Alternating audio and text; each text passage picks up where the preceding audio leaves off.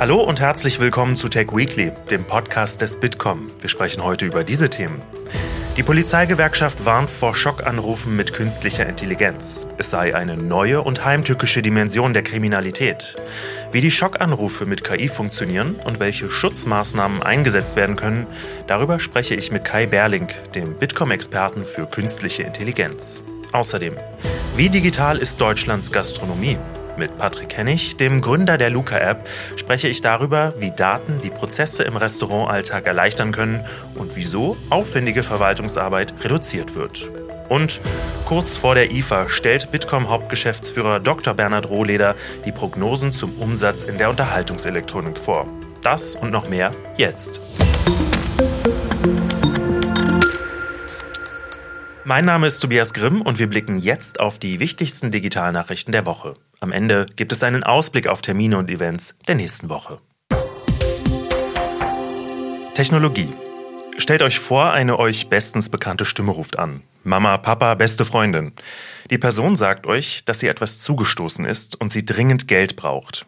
Ein klassischer Schockanruf und die werden jetzt von Kriminellen durch künstliche Intelligenz erweitert. So entwickelt sich laut Polizeigewerkschaft eine neue Kriminalitätsform, die die Schockanrufe noch heimtückischer macht. Denn es ruft nicht etwa eine weinende Person an, die im entferntesten eine Ähnlichkeit mit jemandem haben könnte, sondern eine Stimme, die nicht von der Stimme eines echten Menschen zu unterscheiden ist, weil sie geklaut wurde und durch eine KI realistisch imitiert wird. Wie das funktioniert, warum die Stimmen so echt klingen und welche Schutzmaßnahmen getroffen werden, darüber spreche ich jetzt mit Kai Berling, dem Bitkom-Experten für künstliche Intelligenz. Kai, die Stimmen, die sollen ja total echt klingen. Wie funktioniert diese KI und könnte man die nicht eigentlich auch für irgendwas Sinnvolles einsetzen? Also die KI-Systeme, mit denen man Stimmen imitiert und auch Fake-Anrufe machen kann, die funktionieren eigentlich wie alle KI-Systeme. Du brauchst erstmal Trainingsdaten, mit denen du diese KI trainierst. Und das sind dann eben Stimmproben von der Person, die du imitieren möchtest. Also du kannst zum Beispiel auf Social Media einfach Stimmproben von der Person raussuchen, die dann zusammensuchen und dadurch dann deine äh, KI trainieren. Und das funktioniert auch relativ schnell tatsächlich mit den modernen Systemen, mit den modernen Algorithmen, dass du einfach wirklich teilweise nur drei Sekunden brauchst von solchen Stimmproben von einer Person, dass du dein erstes Modell von dieser Stimme trainieren kannst.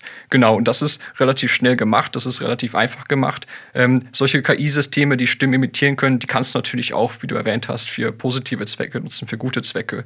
Es gibt zum Beispiel auch schon Filme, in denen verstorbene Schauspieler einfach mit solchen KI-Systemen nachgebildet wurden, dass du einfach die Stimme sozusagen auch trainieren kannst äh, mit der KI, dass du einfach genau die Stimme von dem Schauspieler, der gar nicht mehr lebt, in dem Film hast. Genau. Es klingt sehr, sehr spannend, vor allem wenn du jetzt sagst, man braucht teilweise irgendwie nur drei Sekunden. Was für Maßnahmen kann ich denn da ergreifen, damit ich nicht Opfer eines solchen KI-Schockanrufs werde? Ja, ich würde sagen, es gibt drei große Ansätze, äh, wo man anfangen kann, um einfach solche Schockanrufe zu verhindern. Also der erste Ansatz, den ich so ein bisschen sehe, ist tatsächlich, dass man selbst auch versucht, einfach seine Präsenz der eigenen Stimme in Social Media, im Internet mal ein bisschen zu überdenken. Also man hat ja wahrscheinlich sehr, sehr viel äh, Content von der eigenen Stimme, zum Beispiel auf Instagram, zum Beispiel auf YouTube. Man kann einfach mal überlegen, ob man das wirklich alles öffentlich für jeden verfügbar da haben möchte möchte, dass dann wirklich auch Kriminelle möglicherweise den Zugang dazu haben oder ob man einfach mal die Zugriffsrechte auch äh, überdenken möchte, vielleicht nur enge Freunde den Zugriff gewähren möchte zur eigenen Stimme. Das ist vielleicht so ein erster Ansatzpunkt, wo auch jeder selbst so ein bisschen anfangen kann direkt. Der zweite Punkt, den ich so ein bisschen sehe, ist tatsächlich, ähm, dass man ähm, einfach auch Awareness schaffen muss, dass man einfach schauen muss, dass Leute sensibilisiert werden für solche Schockanrufe. Ja, zum Beispiel ähm, der klassische Fall, wenn das ein Neffe die Oma anruft und zum Beispiel um Geld betet, das ist ja eigentlich auch erstmal verdächtig, wenn man dafür sensibilisiert ist, dass es solche Schockanrufe gibt, dass es eben auch diese Technologie gibt, mit der man Stimmen sehr realistisch nachbilden kann. Ich glaube, da müssen wir einfach, äh, einfach auch die, die Sensibilisierung in der Breite der Gesellschaft äh, schaffen, dass einfach alle Menschen auch wissen, dass es solche Schockanrufe gibt. Genau. Und der dritte Punkt, den ich so ein bisschen sehe, wie man das verhindern kann, ist einfach technische Lösung natürlich, ja. Also man kann sich zum Beispiel vorstellen, dass es für wichtige Ansprechpartner, für wichtige Anrufe, dass man da vielleicht auch so eine Zwei-Faktor-Authentifizierung macht, wie man es zum Beispiel im Online-Banking kennt, dass man zum Beispiel so eine App hat, wo man einfach nochmal selbst bestätigen muss, dass es die richtige Person ist, wo man vielleicht auch ein Passwort eingeben muss, um sich zu authentifizieren, dass man einfach für wichtige Anrufe nochmal so einen extra Faktor hat, um das sicherzustellen, dass man mit der richtigen Person spricht. Du hast ja jetzt gerade drei Möglichkeiten skizziert, wie man sich schützen kann. Es gibt ja auch noch die Technologie der biometrischen Stimmerkennung. Und die soll helfen, so ein bisschen die Authentizität von Anrufen zu bestätigen. Kann das auch eine Möglichkeit sein, um Vertrauen von Menschen in Telefonate wiederherzustellen? Ja, also diese Technologie, diese biometrische Authentifizierung, die funktioniert tatsächlich ganz ähnlich wie diese Algorithmen, die auch die Angreifer, die Kriminellen nutzen. Also du hast auch die Stimmenproben, mit denen du diese Systeme trainierst. Ähm, der Vorteil, den du dann hast, wenn du selbst solche Systeme nutzt, ist einfach, dass du natürlich viel mehr Daten von deiner eigenen Stimme kreieren kannst, viel mehr Daten von deiner eigenen Stimme da einspeisen kannst und dadurch dein eigenes System, dein eigenes Verteidigungssystem auch präziser und besser und schneller machen kannst. Also der Vorteil ist, das ist so ein bisschen so ein Wettrennen zwischen den Kriminellen und äh, dein eigenes Verteidigungssystem, dass du wirklich versuchst, äh, möglichst mehr Daten, bessere Daten von deiner Stimme da drin zu haben, damit dieses System einfach auch besser funktioniert als das der Angreifer. Wenn das gegeben ist, wenn man da mehr Daten einspeist, dann kann das durchaus eine Möglichkeit sein, um sich vor solchen Fake-Anrufen zu schützen. Ich bin auf jeden Fall froh zu hören, dass es da Möglichkeiten gibt, dass man sich da vorschützen kann. Ich glaube, alle sollten vielleicht noch mal ein bisschen aufmerksamer sein, was so gerade die Daten bei Social Media anbetrifft. Das hast du gesagt. Kai, vielen Dank, dass du hier warst. Vielen Dank für deine Einschätzungen. Ja, hat mich gefreut. Vielen Dank. Und jetzt noch zu einem komplett anderen Thema. Wie digital ist eigentlich die deutsche Gastronomie? Per Klick reservieren wir einen Platz im Restaurant. An den Tischen gibt es statt Speisekarten QR-Codes. Durchs Menü scrollen wir auf den Handys. Eine Bedienung nimmt die Bestellung per App entgegen und nach wenigen Klicks weiß die Küche, was wir essen und trinken wollen. Spätestens seit der Corona-Pandemie haben Restaurants und Bars digitale Lösungen implementiert. Dadurch werden Prozesse effizienter und die Mitarbeitenden entlastet. Wie sich diese Chancen der Digitalisierung überall in der Gastronomie nutzen lassen, daran arbeitet auch Patrick Hennig, Gründer der Luca-App. Die meisten werden sie wahrscheinlich noch als App zur Kontaktnachverfolgung aus Pandemiezeiten in Erinnerung haben. Patrick, was hat die jetzige Luca-App noch mit der Luca-App zur Kontaktnachverfolgung zu tun und warum sollten Restaurants eine gemeinsame App nutzen? Sie ist insofern natürlich zu vergleichen, dass es noch immer darum geht, Prozesse in der Gastronomie und im alltäglichen Leben da draußen zu vereinfachen. Ähm, also da haben wir im Grunde konsequent weitergemacht, aber es hat natürlich nichts mehr mit der Kontaktnachverfolgung als solches zu tun. Aber natürlich genau ähnlich äh, ineffiziente Prozesse, wenn wir uns nur vorstellen, wie oft wir schon im Restaurant saßen, auf den Kellner gewartet haben, um zu bezahlen, gerade jetzt nach Corona, wo der Arbeitskräftemangel natürlich extrem präsent ist ähm, und sich einige Kellner einfach andere Jobs gesucht haben, sind Restaurants natürlich darauf angewiesen. Und da ist es natürlich natürlich umso schwieriger, wenn Kellner die ganze Zeit ja, schwere Kreditkartenterminals durch die Gegend tragen, Thermobelege durch die Gegend tragen, obwohl wir eigentlich ein Smartphone in der Tasche haben, was viel cleverer ist wie jedes Kreditkartenterminal dieser Welt. Das heißt, genau diese Prozesse, wo wirklich ganz viel Zeit ähm, abhanden kommt, das ist das, was natürlich sowohl mich als Gast am Ende nervt, aber was natürlich den Gastronom ganz viel Geld kostet. Und genau da machen wir weiter, um solche Prozesse zu vereinfachen und zu digitalisieren. Während der Pandemie gab es ja auch Kritik an der Luca-App, Stichwort Datenschutz. Wie geht ihr diesmal damit um und was kannst du vielleicht auch anderen Unternehmen mit an die Hand geben, wie man mit dem Thema Datenschutz umgehen sollte? Ja, vielleicht also zurückblickend, ähm, äh, wenn ich das einmal so einordne, also for good and for bad haben wir da vieles mitgemacht, vieles gelernt dabei. Wir haben sicherlich nicht alles richtig gemacht, aber wir haben, glaube ich, von Tag eins an einfach eine Lösung umgesetzt und bereitgestellt. Und ich glaube, das ist wichtig, wenn es um die Digitalisierung im alltäglichen Leben geht. Weil wenn man immer nur jahrelang sich Gedanken darüber macht, was könnte, wäre, wenn, äh, dann kommt man nie zu einer Lösung. Ähm, ich glaube, was, was wir damals gemacht haben, was wir heute machen, dass wir immer den Nutzer ähm, transparent machen, was mit seinen Daten passiert. Ähm, das heißt, es waren damals natürlich Kontaktdaten, die gibt's heute alle nimmer.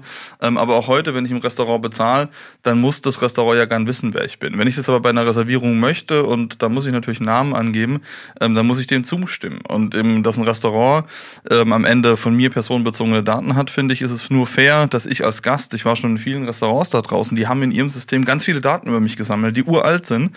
Aber ich fände es eigentlich nur fair, wenn ich weiß, welches Restaurant meine Daten kennt und ich im Zweifel auch diese ähm, ja, Zustimmung wieder weg, ähm, wegnehmen kann. Damit haben wir alle was gewonnen. Der Gastronom hat am Ende Daten, mit denen er wirklich was anfangen kann und ich als ähm, Endkonsument kann entscheiden, wer denn wirklich Zugriff auf meine Daten hat. Das heißt, am Ende ist es ein Win-Win für alle, wenn man Datenschutz richtig denkt und an den richtigen Stellen einsetzt, um Dinge zu ermöglichen und nicht Dinge zu verhindern. Wenn wir ganz konkret in die Gastro gucken, welche Chancen entstehen denn hier für Restaurants und vielleicht auch für Konsumenten durch die Daten? Also welche Datenschätze lassen sich da irgendwie heben um Prozesse und vielleicht auch die Verwaltung etwas effizienter zu gestalten? Ich glaube, wenn man einmal ähm, den aktuellen Status sich anguckt, dann gibt es ganz fragmentiert äh, hunderte verschiedener Systeme, Kassensysteme, Reservierungssysteme. Nichts davon ist wirklich integriert. Äh, das heißt, da liegen Daten rum, die teilweise total veraltet sind, die auch nicht genutzt werden. Auf der anderen Seite, wenn wir uns anschauen, wer momentan Daten hat, äh, was wir in der Gastronomie konsumieren, sind das vor allem Big Techs. DoorDash, Uber und Co. Ähm, und wenn ich heute bei Uber Eats bei meinem Lieblingsrestaurant bestelle, dann weiß Uber Eats mehr über mich wie mein Lieblingsrestaurant. Und ich finde, da ist eine krasse äh, ja, Disbalance ähm, und mit der beschäftigen wir uns ganz, ganz arg. Wie können wir denn eigentlich diese Menschen, diese ja, Marktteilnehmer zusammenführen in einer Plattform und so einen Mehrwert liefern? Also zum Beispiel zu wissen, was in meiner Region überhaupt nachgefragt wird an Speisen. Welche Zielgruppe habe ich überhaupt? Für wen ist dieses Restaurant eigentlich gedacht? Ähm, und welche Bedürfnisse hat diese Zielgruppe? Diese Dinge zusammenzubringen, da helfen uns diese Daten ganz, ganz enorm. Ähm, nur müssen wir es ja am Ende zur Verfügung äh, stellen, dem Gastronom, dem Nutzer. Es geht ja schon darum, überhaupt rauszufinden, wo gehe ich überhaupt hin? Vier Freunde, einer ist Vegetarier, der andere macht eine Diät und der dritte will irgendwie einen Schnitzel. Findet man ein Restaurant, das genau das kann. Ich glaube, da können uns technische Tools helfen. Wir gehen 100 verschiedene Restaurants Restaurants 100 verschiedene Systeme. Ich als Konsument erwarte aber ein Interface. Und wenn wir dieses eine Interface haben, wird es ähm, leichter für uns als Konsumenten, aber natürlich ähm, auch für die Gastronomen. Und dann haben wir die Daten, können sie benutzen ähm, und können auch allen den Mehrwert liefern, den sie verdient haben. Wir sehen also, da ist unglaublich viel möglich, wenn man die Daten richtig sammelt und richtig einsetzt dann auch am Ende. Und dann kann sich die Gastronomie gut weiterentwickeln. Patrick, vielen Dank für das Gespräch. Unternehmensnews. Die traurige Wahrheit ist, dass es aktuell keine großartigen sozialen Netzwerke gibt, schreibt Elon Musk. Er glaubt, dass sogar X, also ehemals Twitter, und sein eigenes Portal möglicherweise scheitern werden. Mit dieser Meinung ist er wohl nicht allein, denn laut einer aktuellen Umfrage der Fachzeitschrift Nature haben 7% aller Wissenschaftler X seit Musks Übernahme bereits verlassen. Über die Hälfte gibt an, sich alternativen sozialen Netzwerken wie Mastodon angeschlossen zu haben. Auf den Plätzen 2 und 3 folgen LinkedIn und Instagram. Und auf Instagram werden sie, zumindest in der EU, noch in diesem Monat eine Änderung wahrnehmen. Denn auf Facebook und Instagram wird Meta Stories und Reels in chronologischer Reihenfolge anbieten. Damit kommt Meta den Vorgaben des Digital Service Acts der Europäischen Union nach. Die Inhalte werden dann ohne KI-Empfehlungen angezeigt, also das Neueste zuerst und das Älteste zuletzt. Außerdem sollen Nutzer nur noch Suchergebnisse erhalten, die exakt zu den eingegebenen Wörtern passen. Damit sollen Ergebnisse ausgeschlossen werden, die nur auf Basis der bisherigen Aktivitäten und persönlicher Interessen angezeigt werden. Experten werten diesen Schritt als Gewinn für den Datenschutz. Wirtschaft. Laut Bitkom-Studie geht der Umsatz mit Unterhaltungselektronik in diesem Jahr leicht zurück. Auch am Streaming wird gespart. Zwar streamen Menschen mehr Filme und Serien als früher, geben dafür aber im Schnitt weniger Geld aus. Und KI könnte die Sehgewohnheiten bald stark verändern. Mehr dazu erklärt Dr. Bernhard Rohleder, Hauptgeschäftsführer des Bitkom.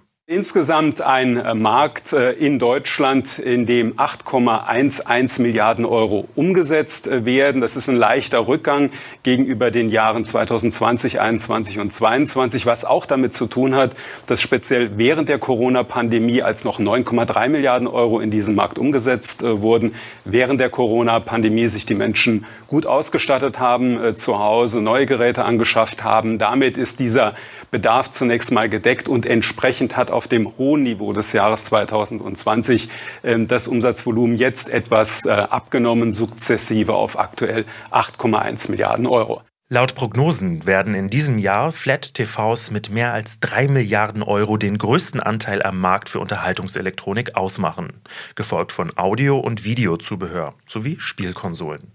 Für Smartphones geben die Deutschen bewusst am meisten aus ein äh, Markt, in dem 11 Milliarden Euro umgesetzt werden. Also der Smartphone-Markt ist deutlich größer mittlerweile als der gesamte Markt der Unterhaltungselektronik, wie wir sie eher äh, traditionell äh, kennen. Knapp 20 Millionen Geräte werden im Jahr 2000 und äh, 23 verkauft. Der Durchschnittspreis liegt derzeit auf einem Spitzenniveau von 565 Euro pro Gerät, die ausgegeben werden. Noch nie wurde so viel im Schnitt ausgegeben für Smartphones und wir sehen hier, dass insbesondere neue, sehr aktuelle Geräte mit einer besonders leistungsfähigen Kamera und mit besonders großen Bildschirmen, dass diese Geräte durchaus auch die Kaufbereitschaft und die Ausgabebereitschaft der Verbraucherinnen und Verbraucher motivieren und steigern. Das waren Ausschnitte aus der Trendstudie Zukunft der Consumer Technology 2023, vorgestellt von Dr. Bernhard Rohleder, dem Hauptgeschäftsführer des Bitkom. Die vollständigen Ergebnisse sind auf bitkom.org abrufbar. Der Terminkalender. Wir schauen auf die nächste Woche, der Ausblick auf Kalenderwoche 35. Für das EU-Parlament ist es die erste Ausschusswoche nach der Sommerpause und für die Abgeordneten des Deutschen Bundestages ist es die letzte freie Woche der Sommerpause. In der nächsten Woche trifft sich das Bundeskabinett zur Regierungsklausur in Meseberg. Dort sollen unter anderem Entwürfe zum Wachstumschancengesetz, zum Digitalgesetz und Eckpunkte zum Bürokratieentlastungsgesetz und zum Digitalcheck besprochen werden. Außerdem wird der von Forschungsministerin Bettina Stark-Watzinger vorgeschlagene Aktionsplan Künstliche Intelligenz eingebracht. Und wie angekündigt, startet in Berlin am Freitag, den 1. September, die internationale Funkausstellung. Auf der IFA werden die neuesten Produkte und Innovationen aus der Welt der Technik präsentiert. Sie gilt als wichtigster Treffpunkt für Einzelhändler, Verkäufer und Experten aus der Technikbranche und den Medien. Und das war's auch schon wieder mit dem Ausblick auf die nächste Woche. Für weitere Nachrichten aus der Digitalbranche schaut gerne auf bitcom.org vorbei. Danke fürs Zuhören und bis nächsten Freitag.